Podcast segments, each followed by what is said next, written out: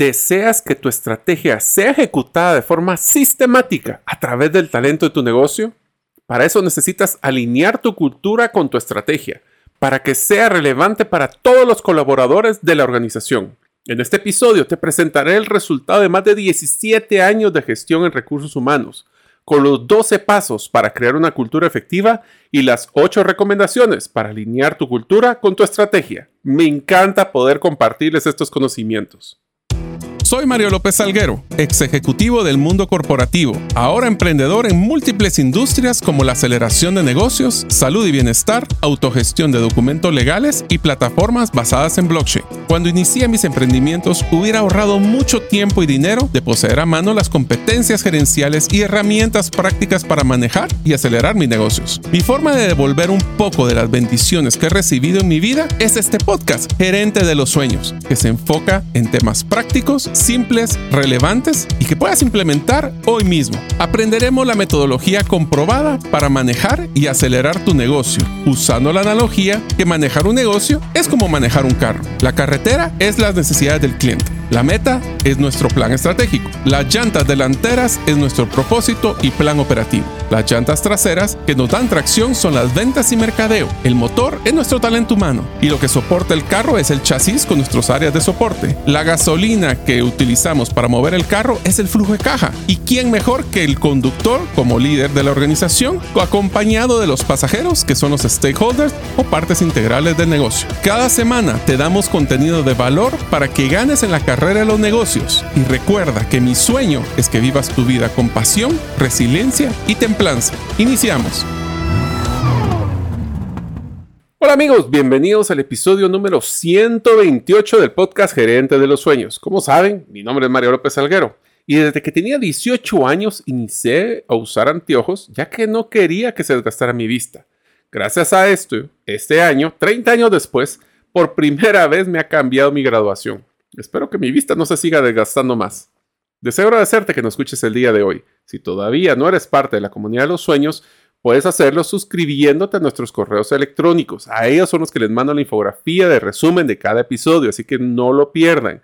Lo pueden hacer a través de la página Gerente de los Sueños, mando un correo electrónico a la semana o a través de su lista de difusión en WhatsApp enviando tu nombre al más 502 más 502 aquellos que nos escuchan fuera de la frontera de Guatemala y el número de celular 5017-1018. Repito, 5017-1018. Hola amigos, bienvenidos a un nuevo episodio del podcast Gerente de los Sueños. Hoy especialmente estoy muy entusiasmado de hablarles de un tema que a mí personalmente me apasiona mucho y es cómo alinear la cultura de nuestra organización o negocio con la ejecución de la estrategia como la que hemos hablado anteriormente. Para esto vamos a hablar de dos grandes temas. Uno, cómo crear una cultura organizacional efectiva y dos, cómo alineo dicha cultura a la ejecución de la estrategia. Empecemos con el primero, que es creando una cultura organizacional efectiva. Primero, me gustaría que habláramos del concepto más básico de qué es una cultura organizacional. Aquí van algunos de los conceptos que usualmente son usados. Número uno es el conjunto de comportamientos y actitudes de una empresa, así como la de sus colaboradores. Es la cultura de la empresa que puede describirse más simplemente como el espíritu compartido de la organización. 3. La cultura de una organización define la forma adecuada de comportarse dentro de la organización. Y cuatro son los valores, actitudes, comportamientos y estándares compartidos, los cuales conforman un ambiente de trabajo. Personalmente, yo les voy a dar la definición que es la que más me gusta y es la siguiente. Definir una cultura organizacional es como las reglas o lineamientos que se viven en una empresa que definen los comportamientos de sus colaboradores. También es la promesa de qué pueden esperar los clientes dentro de la organización. Este es uno de los, si se dan cuenta, este concepto que he creado es uno bien interesante porque no solo está enfocado a la cultura, al tema de cómo es que se deben de comportar dentro de la organización. Es una promesa hacia los clientes, que por supuesto tiene que iniciar adentro antes de afuera para poder ser una realidad. Estas reglas o lineamientos pueden ser formales, como lo de la misión, la visión, el propósito y los valores que la organización desea promover. Mas, sin embargo, una cosa es lo que la empresa dice y otra puede ser lo que los colaboradores hacen. Es por esto que la cultura se basa también en reglas no escritas y lineamientos que unas personas copian de otras. Es por esto tan importante que nosotros tenemos que tener cuidado de cuando hacemos una inducción con una nueva persona, qué es lo que la persona se está exponiendo en esos primeros días, ya que esos primeros días definirán cuáles serán esos comportamientos que ve que otras personas hacen y él los va a copiar. Les quiero contar de que una de las cosas que pues, me ayudó en el momento que tuve la oportunidad de ser el vicepresidente de recursos humanos de TELUS, después Grupo Q y después con la Asociación de Gerentes, fue entender una pues, estrategia mercadológica pero enfocada principalmente a la cultura organizacional. Esto es lo que yo llamo una cultura push or pull, empuje o jalar. Esto es un concepto de, marketing, pero se los quiero pues, mencionar para que ustedes vean que hay culturas que son push o pull. La metodología de push es cuando realizamos esfuerzos grandes de empujar nuestra oferta hacia los clientes, el push. Eh, también en una cultura push es cuando nosotros tratamos de convencer a potenciales candidatos que la empresa es una buena opción para trabajar ofreciendo temas como buenos salarios, incentivos, planes de carrera, etc. Cuatro puntos importantes de una estrategia push es que la estrategia es de empuje, o sea que nosotros vamos a luchar por ir a rogarle a las personas que vengan hacia la organización. Genera una necesidad urgente a nivel de la persona, del cliente. Es lo que llamamos una venta intrusiva y está orientado a empujar al cliente a través de incentivos o descuentos. Esto si se dan cuenta con una metodología push es la más común de las metodologías de las culturas organizacionales mejor dicho, cuando hay una organización que no tiene una cultura, posiblemente estamos tratando de utilizar una herramienta que la marca empleadora para tratar de venderle a las personas ilusiones que cuando entran a la organización no necesariamente van a ser las más correctas. El método pull o de jalar se enfoca en crear una propuesta de valor tan poderosa que los clientes desearán comprar tu producto. En el caso de una cultura pull, se enfoca en crear una empresa que viva un ambiente tan poderoso, una cultura tan poderosa que llamará la atención de otras personas a venir a trabajar. Debemos tener mucho cuidado que recuerde, como lo mencioné anteriormente, esto no necesariamente es la marca empleadora.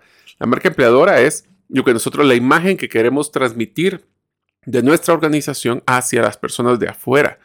Sin embargo, una cultura es la congruencia que existe eh, entre esa imagen que se vende como marca empleadora y la realidad que se vive.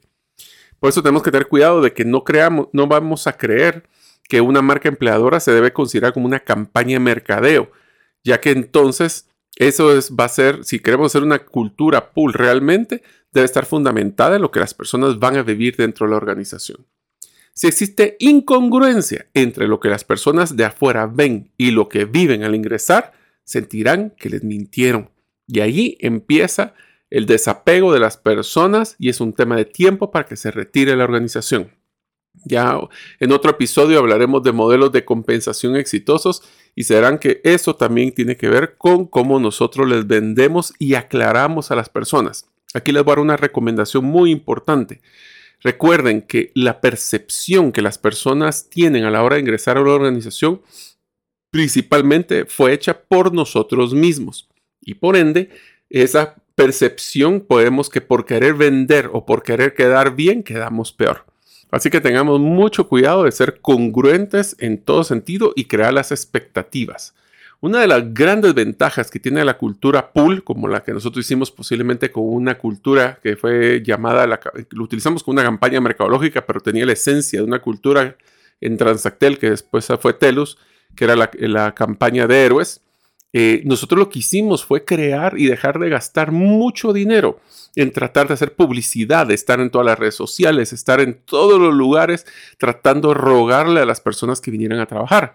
Y lo que nos enfocamos fue en crear una cultura que fuera tan poderosa que las personas quisieran trabajar ahí, como su producto. Cuando una cultura es pull, los colaboradores son los primeros en referir y ser promotores de la organización. Son los que van a validar que lo que estamos ofreciendo es una realidad. La estrategia pull en resumen es una estrategia de venta para atraer al cliente. El cliente nos busca, está atraídos por la marca. Es un producto, es una empresa, es una cultura diferenciada y está orientado a la comunidad con el cliente a través de visibilidad y contenido de calidad. Para esto nosotros vamos a crear y hemos creado un checklist. Va a ir, este, es, este es un episodio muy al grano, pero aquí va un checklist para poder crear una cultura organizacional efectiva, especialmente que sea pool. Estos son los pasos que recomiendo realizar para lograr construir una cultura organizacional exitosa. Número uno, son 12. El primero, define a dónde va la organización y qué se necesita para llegar ahí. Si quieren saber más de cómo hacer una planificación estratégica efectiva, cómo hacer una estrategia efectiva, lo pueden ver en los episodios anteriores del podcast.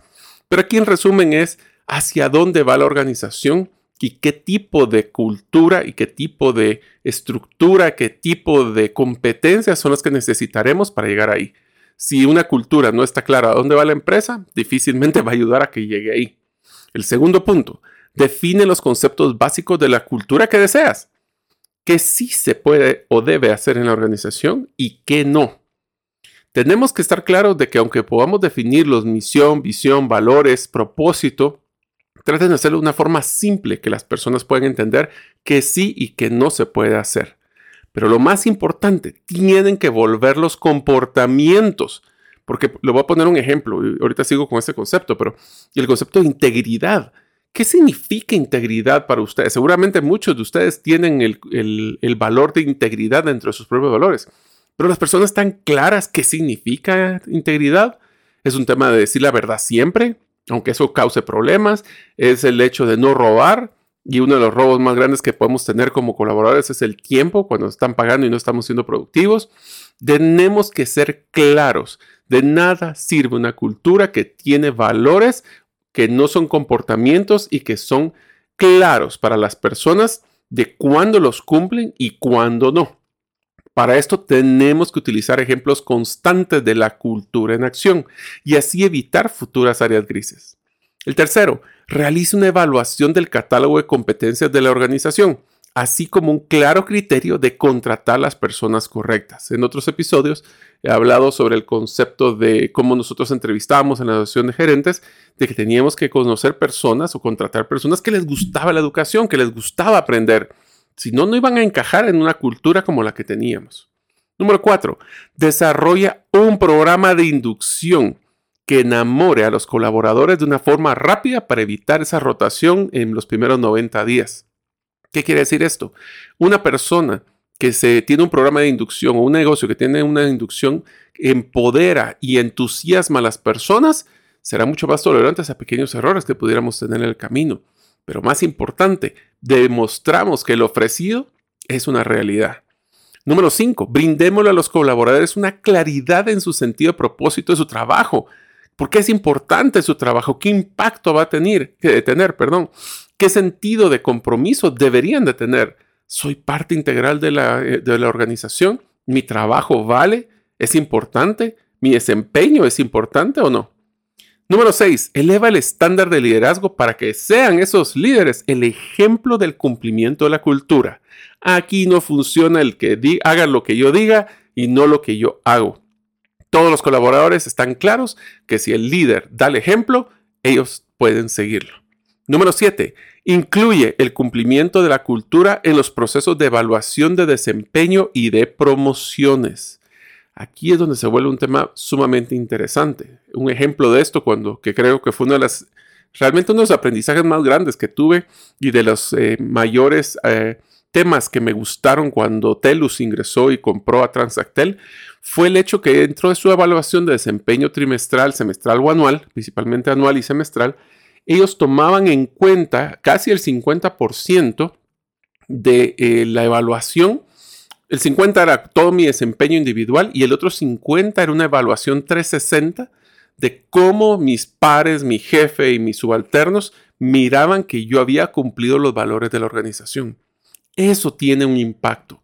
Pero si la cultura es algo que si lo hago pues, bien, y si no lo hago, pues igual, ¿cuál creen que es el incentivo de las personas realmente de hacer esto? Podemos hacer, y esto lo voy a poner el ejemplo clásico, donde nuestras organizaciones dicen, el cliente es lo primero, buscamos clientes a largo plazo y no solo ventas. Bueno, pues esto es donde empieza lo interesante. No me van a decir que cuando ustedes consideran al mejor vendedor, el que más vende, para una potencial promoción como supervisor o gerente, tenemos que, ah, ustedes toman en cuenta ese concepto de sostenibilidad, hace ventas a costas de que el cliente salga insatisfecho, es una persona que sobreofrece y subcumple. Esas cosas son donde miramos la congruencia que existe en la cultura con las acciones que pasamos en el día a día. En unos momentos continuaremos con el podcast Gerente de los Sueños. Ahora, unos mensajes de uno de nuestros patrocinadores que hace posible de que nosotros podamos publicar el podcast cada semana. ¿Deseas realizar una desintoxicación digital en donde vives y trabajas? Para esto necesitas rodearte con la naturaleza, pero de una forma sostenible. En By Botanic te acompañaremos en tus proyectos de jardines verticales, azoteas verdes, paisajismo y jardinización, pero de una forma que mejore el medio ambiente. Para conocer más de nuestros proyectos y cotizar el tuyo, búscanos en la página bybotanic.com. Tenemos que entonces también dentro del punto número 8 reforzar las bases de la cultura en una comunicación diaria a todo nivel. Que las bases de la cultura sean lo que guíen el día a día de las personas. Un ejemplo de esto es cuando nosotros hacemos, en el caso de la versión simplificada, un propósito de la organización o una one-liner o una guía de la, de la estrategia simplificada era lo primero que leíamos en todas las reuniones semanales de, eh, pues, con mi equipo. ¿Por qué? Porque nos recordaba y nos recalcaba constantemente que eso es lo que nos interesaba cumplir. Que tu cultura también sea flexible para adecuarse a las diferentes ubicaciones y regiones en que servimos. No es lo mismo que, eh, de nuevo, regresemos al punto de eh, servicio al cliente o pasión por el cliente. ¿Qué significa eso? ¿Qué comportamientos deberían de ser? ¿Son iguales en todos los países? Si es que son una multinacional, en todas mis ubicaciones, en todos mis departamentos. ¿Cómo es servicio al cliente interno, por ejemplo, cuando son, hablamos de back office o de todo el equipo de soporte, es el que tiene que brindar a todo el área, que es, a las personas que están en el front o los que están atendiendo al cliente. Y esas personas que están atendiendo al cliente tienen la misma integración. Bueno, si no están integrados todos, pues la cultura sale golpeada. Número 9. vamos a crear un modelo de reconocimiento y premios. Hagámosle bulla para aquellos que sobresalgan en el cumplimiento de las bases de la cultura. Hagamos los ejemplos a seguir con mucho cuidado de que estemos reconociendo a las personas y actitudes correctas para que después, y esto puede ser cambios en el tiempo, yo por eso les recomendaría que no agarren como ejemplo necesariamente a la persona, sino cómo actuó la persona en esta situación. Eso lo hace un poquito más temporal y no atemporal. Para esto debe ser relevante para todos los colaboradores. ¿Esto qué quiere decir? Que nosotros tenemos que utilizar ejemplos que las personas identifiquen. Idealmente, que pudieran hacer ustedes este reconocimiento eh, para las personas de una forma personalizada. Miren, si algo he aprendido es que no se trata de gastar mucho, se trata de gastar lo correcto que sea relevante para la persona algunos les encanta ser reconocidos públicamente, a otros no. Algunos les encanta poder tener algún tipo de tiempo libre o flexibilidad versus tener un aumento de ingresos. Eso solo se hace a través del modelo de relevancia, no, no suponer, preguntar. Número 10. Implementa un modelo de actualización de la cultura basado en los cambios constantes que está pasando en nuestro mundo. Busca la retroalimentación de la cultura de todos los stakeholders o todos los involucrados en la organización como lo que son los colaboradores, los clientes, los proveedores, accionistas y hasta la propia comunidad podría ser partícipe. Tenemos que mantenernos actualizados, porque un dicho de un libro que me encanta que dice, lo que nos trajo aquí no necesariamente nos va a llevar al siguiente nivel. Número 11. Define cuáles son los indicadores principales que se deberían de dar seguimiento para evaluar el cumplimiento de la cultura. Algunos pueden ser como talento en temas de rotación, otros pueden ser cuál es el impacto que estamos teniendo en la propuesta única de valor. ¿Será que nuestra cultura es tan poderosa que se vuelve nuestra propuesta única de valor? Porque les tengo una buena noticia y una mala. en realidad son dos. La, mala, voy a empezar por la mala, es que eh, no es fácil cambiar una cultura. Una cultura lleva en promedio, si nosotros metemos en modelos de evaluación de desempeño compensación, eh, posiblemente se va a llevar entre uno o dos años. Pero una vez que llegan, viene la buena noticia, es sumamente difícil que lo logre copiar la competencia. Es uno de esos diferenciadores que aunque cuesta al inicio llevarlo al nivel que queremos, es la diferencia intangible que muchas personas, y tangible, que no van a poder copiar. Y finalmente dejemos el número punto 2, 12. No dejemos que la inercia secuestre nuestra cultura. ¿Qué significa esto? Cuestionemos constantemente si no hay cosas que corregir. Busquemos sedientos de poder mejorar y aprender todos los días. Esta es la primera parte que hemos platicado.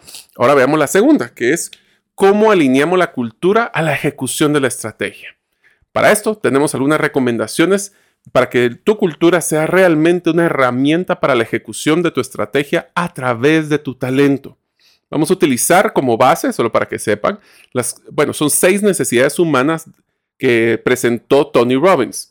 De estas voy a utilizar cuatro. Les recomiendo que entren a, internet y busquen las seis necesidades humanas de Tony Robbins, porque creo que ese podría ser una guía eh, práctica de cómo poder hacer una cultura y cómo alinearla. Así que aquí van ocho pasos para poder hacerlo. Aquí, como se dan cuenta, en el podcast Gerente de los Sueños nos gusta bien al grano y el checklist. Así que aquí van los ocho puntos para hacer esa alineación. Primer paso es que la estrategia debió ser creada tomando en cuenta a todos los colaboradores de la organización para que se sientan partícipes y responsables de la ejecución. No se vale que el jefe lo impuso y yo tengo que ver cómo le hago. Tengo que sentirme parte. La estrategia debe recalcar constantemente el propósito superior de la organización, el cual motiva y compromete a los colaboradores que se identifican con ese sentido superior. No solo se trata de venir de 8 a 5 y recibir un cheque, ahora transferencia bancaria. Se trata de que mi trabajo vale porque estoy creando un mejor mundo, porque estoy ayudando, porque estoy dándole una solución a mis clientes y estoy creando la diferencia. Como decíamos en el call center, no se trata de contestar un montón de llamadas, es cambiar la vida de las personas una llamada a la vez. La segunda punto que deberíamos de tomar en cuenta es la estrategia debe de ser conocida por todos los colaboradores.